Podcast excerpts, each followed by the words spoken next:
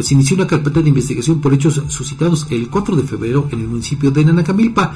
Eh, ¿Qué pasó? Bueno, a través del servicio de emergencia 911 se reportó que un menor de edad había sido lesionado con arma de fuego, por lo que elementos policíacos municipales arribaron como primeros respondientes al lugar de los hechos.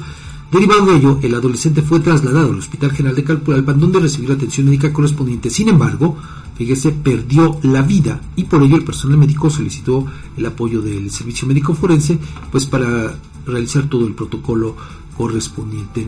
Una vida, Edgar, que pues también fue cegada Sí.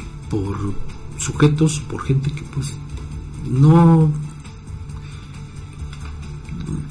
no había digamos que algún motivo como para esto. ¿no? Ya, ya, ya lo hemos visto, Fabián, de qué manera podemos entender y comprender que ay, tantas cosas que, que vemos, tanta violencia, no hay atención.